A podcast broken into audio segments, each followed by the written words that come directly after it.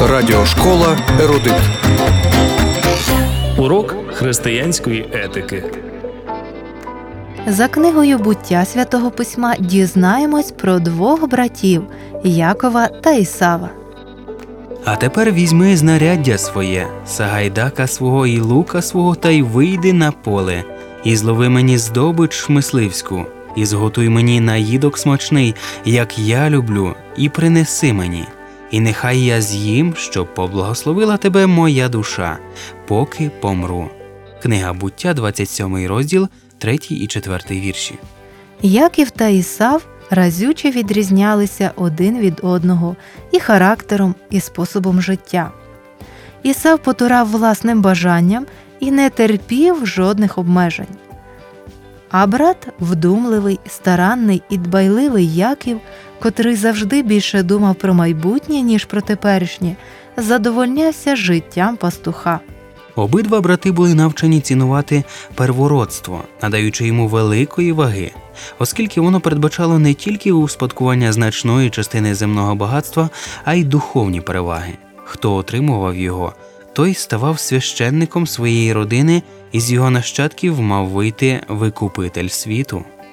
Ісак ознайомив своїх синів з цими перевагами і умовами, відверто заявивши, що Ісав, як старший син, володіє правом первородства. Але Ісав не мав жодного бажання провадити релігійне посвячене життя. Вимоги щодо духовного первородства стали для нього ненависним обмеженням. Як і вже навпаки, прагнув осягнути духовне первородство, проте не задля матеріального добробуту, а задля духовного благословення, стати родиноначальником вибраного народу, з якого походитиме обітований Месія. Але, хоч Яків і підносив вічне над дочасним, він особисто ще не пізнав Бога, котрого шанував. Його серце не було відроджене божественною благодаттю.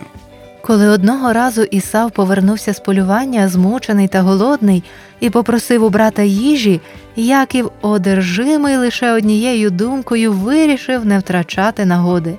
І за миску сочевичного варева Ісав розпрощався зі своїм первородством, скріпивши угоду клятвою. Він не думав про майбутнє, його цікавило тільки теперішнє. Зачарований зовнішнім блиском земних принад, Ісав одружився з двома язичницями. Їхнє ідолопоклонство спричиняло багато гірких страждань його батькам. Однак жодна із цих яскраво виражених вад сина не похитнула рішення Ісака передати право первородства Ісаву. Коли Ісак вирішив таємно дарувати Ісаву благословення первородства, Ревека, переконана, що на це немає Божої волі, вирішила обманути, обманути свого чоловіка. Яків, хоч і неохоче, усе ж погодився зробити так, як задумала мати. Проте пізніше ані ревеці, ані Якові цей обман не приніс нічого, крім скорботи і неприємностей. Бог справді оголосив, що Яків отримає первородство, і якби вони з вірою очікували цього, він виконав би своє слово у призначений ним час. Отож, урок на сьогодні. Як легко часом ми дозволяємо собі захопитися тимчасовими задоволеннями, нехтуючи вічними цінностями, які вимагають від нас чинити правду і добро.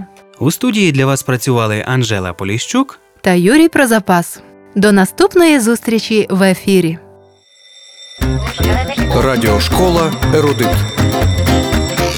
Щоб гарно розуміти Слово Боже і віднайти відповіді на усі що, як і чому, радимо продовжити самонавчання. Дистанційна біблійна школа пропонує вивчення уроків для підлітків та дітей, курсів Небесна перлинка, формула життя та 10 запитань до Бога. Звертайтесь 0800 30 20 20 безкоштовно з усіх телефонів в Україні.